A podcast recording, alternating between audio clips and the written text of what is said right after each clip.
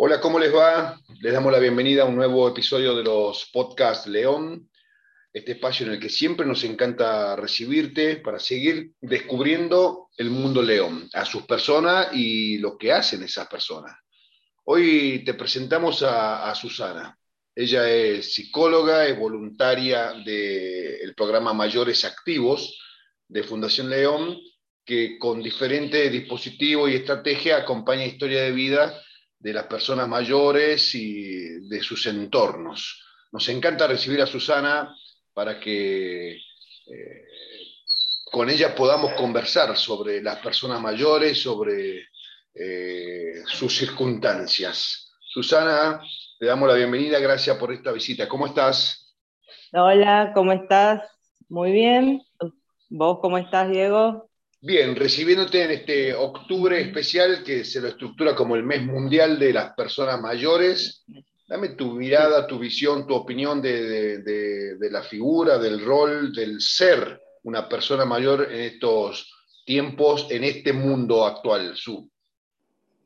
Bien, bueno, la verdad que hay que ubicarse también a veces justo en estos momentos también de post pandemia, ¿no? En donde el adulto mayor se ha visto como eh, uno de los más vulnerados, digamos. Este, entonces, como que muchas actividades o muchas cuestiones que ellos realizaban también eh, han sido muy restringidas, ¿no? Pero si hablamos en general y, antes de, esta, de, esta, época de, pandemia, ¿no? Eh, cada vez vemos más adultos mayores eh, más involucrados, ¿sí? Y en distintas dimensiones, en distintas áreas, que, hacia eso es lo que va el envejecimiento activo, ¿no? Este término eh, actual eh, en el cual se da para un proceso de, optimización de las oportunidades de las personas mayores, tanto en salud, en participación activa, en seguridad, y todo esto creo que eh, con el fin de mejorar la calidad de vida, la calidad de vida a, medida que, uno va envejeciendo, ¿no? Porque cada vez tenemos más años de vida, eh, pero creo que lo importante es ir teniendo una mejor calidad de vida también. Bueno, se ha, se ha prolongado la expectativa de vida, hay cada vez una población mayor y y, este, este perfil que uno advierte, sobre todo en los espacios de, de, León, su, ¿no? Con, personas mayores muy vitales, muy activas. Eh, y esto del envejecimiento activo, ¿no? Tremendo. Muy, muy participativas, creo, que, y, como que ellos mismos proponen, ¿no? Estos espacios. Que creo mm. que eso es importante. Si bien es importante desde el Estado, desde las instituciones, eh, brindar actividades ¿no? para, para, el adulto mayor, creo que es muy importante las propuestas de ellos. La iniciativa. Y creo que acá, así es, y creo que acá en León eso, eso se da. Tenemos un grupo también de voluntarios, de adultos mayores, que proponen distintas actividades. Eh, en el Neurogym, que también se dicta en León, eh, sé que muchas veces ellos proponen qué actividades realizar. Qué bueno eso. bueno, que, Sí. Contanos tu rol dentro del programa Mayores eh, Activo, en qué, espacio estás participando y acompañando historias junto con, con, con Tanza Bay y con todo el equipo del programa. Sí, sí, sí, con todo el equipo. Eh, dentro de Mayores Activos, yo estoy en el programa eh, específico de Alzheimer. dentro de eso, yo participo mucho en la estimulación cognitiva para personas con Alzheimer u otra demencia. ¿Sí? Pero este, siempre se da este ida y vuelta entre el familiar y la persona con, con demencia, ¿no? Muchas veces las actividades eh, las realizamos entre todos y eso es lo que apuntamos también a, a la familia, a lo, a lo, intergeneracional, ¿no? a los nietos, este, y que esto va mucho desde ellos mismos que proponen, ¿no? A veces en, esto de la pandemia nos mandaban videos de TikTok, por ejemplo, entre los nietos, los hijos ah. y la persona mayor.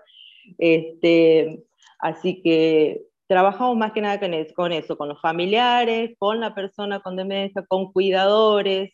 Este, Se dice que Su, que el entorno, que la familia de la persona con, con algún tipo de demencia eh, padece o sufre eh, igual o más. Eh, esto vos que estás en contacto permanente con esos familiares, ¿cuán cierto es y, con qué tipo de familia, familiares o cuidadores te, te encontrás en, en estos grupos de ayuda que brinda León? Sí, sí, totalmente. Y a veces lo dicen ellos mismos con sus palabras, ¿no? A veces me dicen, ¿me puedo estar contagiando? Eh, o sea, yo también eh, no presto atención, estoy con problemas de memoria, ¿no? Y todo esto a veces eh, es por el tema del estrés y de no tener quizás este, más herramientas para poder mm. afrontar el cuidado y sobre todo que también muchas veces recae sobre una sola persona. Este, entonces eso también lo trabajamos mucho, buscar redes de apoyos, dentro del, de ellos, de donde están ellos, este, qué redes de apoyo pueden encontrar y también aprender a, a, delegar, que ellos mismos dicen. Yo a veces no, no, no soy de delegar, ¿no? Esto de, del cuidado. Seguramente por ahí hay, casos, te encontrarás o estará acompañando historia eh, en la que te encontrarás con este tipo de familiar, como que se cierra y, y, a veces no hay, pero tampoco da la impresión o la sensación de que no quiere por ahí encontrar otros caminos o, se niega por ahí a abrirse a, a esto, a delegar o a, o a, alternativa, ¿no? Y dice, no, no, tengo que ser yo, nadie más, nadie puede, nadie quiere. Y eso eh, conspira un poco, ¿no? Sí, sí, o nadie lo hace como yo. Este, por ejemplo, claro. Por ahí, por ahí, por ejemplo, nosotros este, siempre recomendamos, digamos, más allá a veces familiares me dicen, no, nosotros somos varios, los podemos cuidar entre varios, pero todos son familiares, entonces por ahí el vínculo no es lo mismo y le va a hacer bien tanto a esa persona que tiene algún tipo de demencia y al familiar. Entonces nosotros le, recomendamos que aunque sea un día o dos días, algunas horas, que vaya alguien que tenga otro vínculo, ya sea un acompañante terapéutico, un terapista ocupacional, alguien de actividad física, este, un cuidador, o sea, alguien externo a la familia, ¿no? Y no es lo mismo su, imagino, cuidar, estar que acompañar, o sea, eh, está bien, eh, eh, hablando de vínculos y de lazo, pueden ser ocho en la familia, Así es. Mm, cada uno se puede encargar de una cosita de esto, de lo, pero el acompañamiento o esa contención y, cómo, cómo, se da un ida y vuelta efectivo con esa persona con alguna demencia? ¿Qué les hace bien para aquellos que nos están escuchando y tienen que acompañar o, tienen una persona, un caso en la, en, la familia? ¿Cómo se acompaña positiva y efectivamente? Sí, por ejemplo, eh, en un familiar, que sí es muy importante, ¿no es así? Ellos están mucho con el tema del cuidado, de la medicación, de la alimentación, de, que por supuesto sí es muy, muy importante. Y aparte de todas las problemáticas propias que tienen ellos, ¿no? Si es un hijo, tiene su familia, tiene su trabajo. Entonces por ahí quizás eh, no, le falta esto de un acompañamiento de, de, de, realizar actividades con esa persona con demencia, realizar eh, dentro de sus capacidades, siempre basándonos en lo que todavía puede hacer, eh, hacerlo de una manera de disfrutar, ¿no? Muchas veces nos dicen esto, eh, no, no, encuentro un momento en donde pueda disfrutar con mi familiar con, con, demencia, porque estoy preocupado por esto, porque tengo que verlo. Entonces quizás buscar esos momentos y buscar esas actividades claro. y, y, basándonos en los gustos de la, de la persona que, que, tiene demencia, ¿no? Totalmente. Este, así que ir por ese lado, digamos. Hay casos en los que sí, que vos me puedas o nos pueda enumerar, mira, hay una, dos, tres familias que sí lo logra, que disfruta, que la pasa genial. Sí, sí, sí, esto con unos, te puedo decir, algunos meses en el grupo de apoyo y ya se va dando esto, ¿no? Tenemos participantes que, que son de hace muchos años, entonces ellos también cuentan su experiencia. Nos detenemos, Su, y hablamos, de, de, del grupo de apoyo de Fundación León. ¿Cuándo se da? ¿En qué momento? ¿Quiénes pueden acudir? ¿En qué consiste? A ver. Bien, el grupo nos reunimos los jueves eh, a las siete y media. Eh, durante la pandemia hicimos por medio de WhatsApp. En este mes estamos volviendo a la presencialidad, eh, un jueves presencial, otro virtual, ahí estamos, digamos, viendo. Eh, es para cuidadores, es para familiares, eh, también si quieren acompañantes terapéuticos que trabajan con personas mayores y que tienen algún tipo de demencia. Paralelamente se brinda un espacio de estimulación cognitiva para la persona con demencia. O sea que puede ir el familiar y esa persona. Son dos espacios eh, donde en uno de estimulación cognitiva por lo general estoy yo y en otro otro profesional dirigido más que nada por Constanza. Y en el grupo eh, eh, se da esta división. Por un lado, eh, lo de los familiares y cuidadores, eso de compartir experiencia, de, exteriorizar, de pedir ayuda, de descubrir nuevos caminos, alternativas, y después en otra sala, vos y, parte del equipo con las personas con demencia. Con las personas con algún tipo de demencia, ¿qué ejercicio, qué actividades llevas adelante, Su? Eh, bien, siempre se empieza, eh, bueno, por lo general vamos viendo el grupo que tenemos, a veces muy heterogéneo, y entonces por eso siempre estoy yo y una persona más. Este, primero que nada, generalmente hacemos una orientación temporal, o sea, orientamos en el tiempo, en qué momento estamos, en qué espacio estamos, ¿sí? Eh, luego, generalmente elegimos una temática, pero si no, también puede surgir de ellos mismos, ¿no? También realizamos la presentación, que eso es muy importante, este, y el posicionamiento que se da de ellos es, es, muy diferente, hasta los mismos familiares a veces, a veces me dicen, ¿no? Este, por ejemplo, una vez hicimos un taller sobre el Mundial, recordando el Mundial 78, mm. y bueno, se armó un debate así, el que hablaba bien de Maradona, el que hablaba mal, el que también surgió recuerdos de la época en que se estaba viviendo en el país, o sea, y verlo, justo un familiar entró y me dice, verlo que, que, que defienda su punto de vista como lo hacía, y tremendo. como que lo llamó, sí, después se daban la mano y decían, no, no, no, no vamos a discutir por esto, decían, pero... Esto es lo que... Eh, digamos, estaba muy, muy interesante. Susana, esto es lo que se llama, o lo que llaman la, la memoria emotiva, digamos, de repente. Sí, y la memoria a largo plazo. A largo plazo. Primero, primero que nada, trabajamos mucho con la memoria a largo plazo, que es lo que está más conservada. ¿sí? O sea, lo que ellos han vivido hace muchos años, lo que más está conservado. La memoria de corto plazo es un poco lo que se, se va perdiendo. Se va perdiendo. O está, o está, dificultándose. Por eso muchas veces nos, nos comentan por qué se olvidan de los nietos, este, entonces, de los primeros que quizás empiezan a, no reconocerlos eh, son los nietos. ¿sí? En cambio, los hijos, los cónyuges, eso todavía... Y en ese largo plazo, ¿qué, de qué periodo hablamos? ¿La persona suele ir hasta su infancia o puede ser...? Sí, eso, eso es muy particular, digamos, muy, muy subjetivo, pero por lo general eh, sí, si vos le preguntas cosas de su infancia, de su adultez, de su juventud, o esto que vos decís, o sea, a la memoria a largo plazo le agrego la memoria emocional, lo que vos decías, o sea, voy a recordar mucho aquello que emocionalmente le hacía muy bien, claro. ¿sí? o, que guardó sus recuerdos relacionando con emociones. Mm. Entonces trabajo mucho en reminiscencia, que es esto, es recordar, pero con muchas cuestiones de la identidad, por ahí los familiares me preguntan si lo que él recuerda es cierto o no, ¿no? Claro. muchas veces cuentan cosas y dicen, no, pero eso no, no, no pasó. Nosotros lo que decimos es que, claro, o por ejemplo, no, no fue él, fue la hermana. Entonces, bueno, nosotros decimos que cuando estamos haciendo estas actividades, no es importante si es verídico o no, ¿no? sino cómo él lo expresa, allí está trabajando el lenguaje, ¿sí? también al narrar, eh, y que por algo lo cuenta, por algo lo cuenta, quizás no era él, era el hermano, pero por, algo lo, lo, sintió de esa forma, ¿no?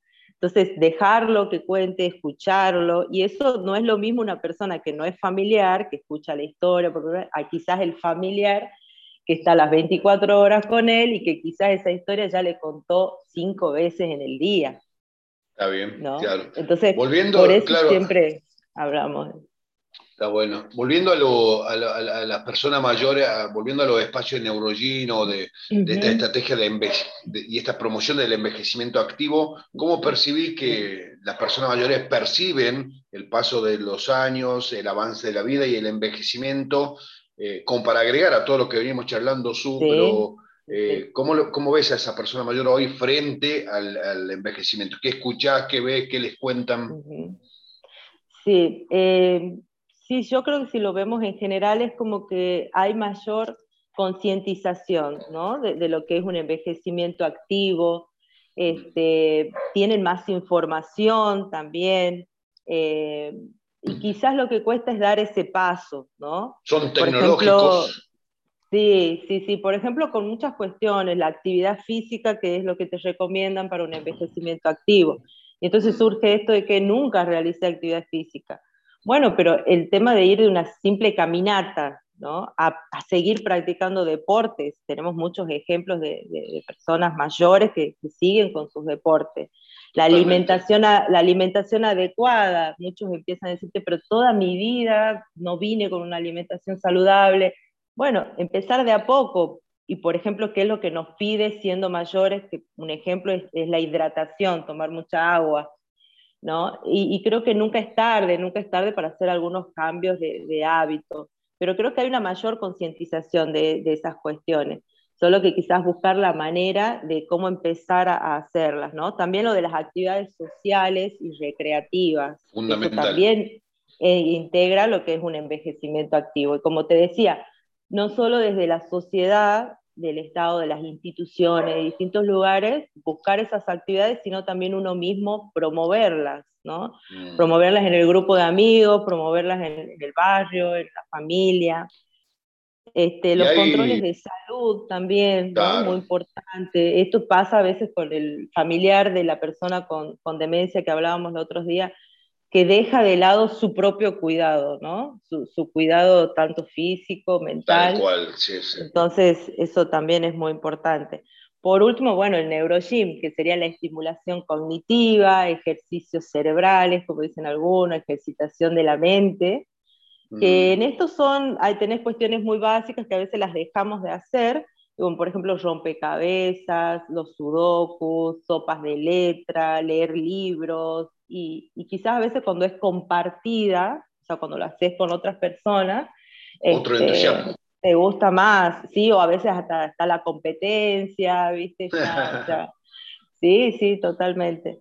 Este, y también las personas mayores eh, han empezado, o, conocemos casos de esto, de redescubrirse, a tomar decisiones importantes y a, y hacer lo que por ahí habían postergado por múltiples razones antes en su vida. Pero está bueno eh, ¿cómo, puede hacer de repente eh, esa persona mayor actualmente como para dar ese gigante primer paso de decir, sí puedo, a pesar de, de, mi edad o a pesar de, de todo, eh, no sé, decidirse a, o a salir a caminar a un parque, a una plaza, o, a, o, a, ir a esa clase de baile que siempre soñó, qué sé yo, cómo, cómo se, se, da ese primer paso, cómo eh, el familiar o la persona mayor que nos está escuchando ahora eh, puede empezar?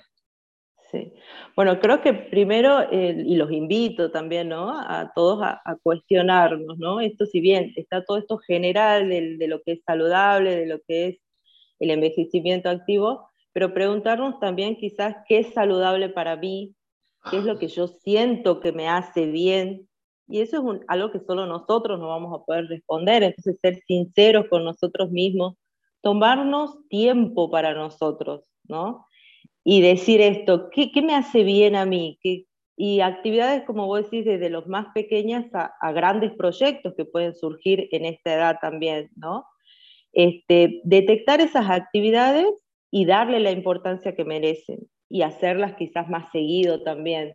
Y esto es una búsqueda, o sea, quizás no, no va a surgir de hoy para mañana, ¿no? Y también probar, intentar, ¿no? Animarse, este, probar cosas nuevas. Eso es, eh, es, fundamental y como te digo, con pequeñas cosas podemos hacerlo. Por ejemplo, eh, en el grupo hacemos mucho de los sentidos, ¿no? Trabajar con, con, todos los sentidos. Claro. Y empezar, empezar a probar cosas nuevas, sabores nuevos, por ejemplo por ahí empezar con eso, decir, si voy a pedir un helado, voy a pedir esto, probar un sabor nuevo y ver si te gusta o no, ver si te gusta o no, porque eso también es otro tema, ¿no? No, no te tiene que mm. gustar algo por más que te lo recomiende todo el mundo. Entonces, este, esa búsqueda la, tenemos que hacer nosotros y, bueno, animarse y empezar quizás desde pequeños pasos y se va a llegar después también a, grandes cosas y, grandes proyectos que, tenemos ejemplos en, en, lo que es el neurogym y en, las, y en los familiares también. A veces vuelven a sus carreras que habían dejado, ¿no? Esto de la educación en el adulto mayor, la capacitación, lo tecnológico. Eh, Qué bueno. La Seguir Fundación León Sí, totalmente, sí, sí, con una mayor calidad de vida y, más activamente en distintas áreas. Y no solo activo es lo físico, físicamente, ¿no? El área espiritual también es muy importante y en los grupos de apoyo también lo hemos visto. Así que también por esa área ir uno desarrollándose, ¿no? Eh, Susana Medina ha conversado con nosotros, nos ha visitado y a ella le preguntamos muy no sé si muy, de mayor, ¿cómo ve la Susana Medina de 2021 a la Susana Medina de, dentro de muchos años? ¿Cómo te gustaría oh. que sea tu envejecimiento? Muy buena pregunta, muy, muy buena pregunta. Y lo primero que me imagino es a, mi mamá, a mi abuela, ¿no? El tema a veces de lo familiar. Este, Sí, yo creo que me imagino eh, siempre con nuevos proyectos, ¿no? Eh, con muchos vínculos, que eso también hay que trabajarlo, ¿no? Yo, yo quizás haría, te haría también a vos otra pregunta y a todos, ¿no? En general. Eh, ¿Qué estamos haciendo hoy mm. para poder llegar a un envejecimiento activo y saludable y qué es lo que nos gustaría a todos, ¿no? Mm. Y como te digo, yo desde hoy estoy yendo los controles médicos y bueno, todas estas cuestiones que hemos hablado podemos hacer desde, desde siempre, digamos, ¿no? Vemos que estimulación cognitiva. Vemos mm. que la estimulación cognitiva también, nunca hay que dejar de hacerlo. Así que preguntarnos nosotros, y sí, imaginarnos, ¿no? Cerrar los ojos un poco y imaginarnos cómo, cómo nos vemos en nuestra vejez si seguimos como estamos ahora viviendo y, y cómo, cómo llegamos a eso. Lo último, que es esencial también, desde ahora, y también aquellos que ya están, digamos, en la etapa de, la vejez, cómo convivir, manejar y afrontar el miedo a esa etapa, Susana. Porque está... Algunos ante esta pregunta que te dice se niegan a, visualizarse o a pensarse porque tienen miedo de pensar el envejecimiento, o aquella persona que está en esa etapa por ahí eh, algunos afrontan, otros no. Los miedos, ¿no? Claro, ¿con, qué herramientas, cómo convivir con eso? Yo creo que primero que nada es identificar, ¿no? Identificar nuestras emociones, identificar, bueno, ¿es miedo lo que estoy sintiendo o qué es, ¿no? Y bueno, si nos damos cuenta que es el miedo, empezar a, a verlo de dónde surge y estas búsquedas, y como te digo, con pequeños pasos, ir de a poco. Tampoco podemos hacer un cambio radical, digamos. ¿Sí? y también invitarlos, claro, también invitarlos a terapia, ¿no? O a ayuda profesional. Yo trabajo en mi consultorio privado con personas de 60, 65, 70 años, eh, que se encara, digamos, la terapia también desde, desde, otro, desde otro punto de vista, con otras herramientas, así que buscar quizás profesionales que se dediquen al adulto mayor. Este, también, digamos, es, es otra, otra opción. Está bueno, Su. Ha sido realmente un placer. Espero que te hayas sentido cómoda como nosotros conversando con vos. Y, seguimos en contacto y ojalá que, podamos seguir acompañando. Me encantó esto, lo del envejecimiento activo y con calidad de vida. Lo dice todo. Así que muchas gracias por esta hermosa visita. Bueno, de nada, Diego. Nos vemos.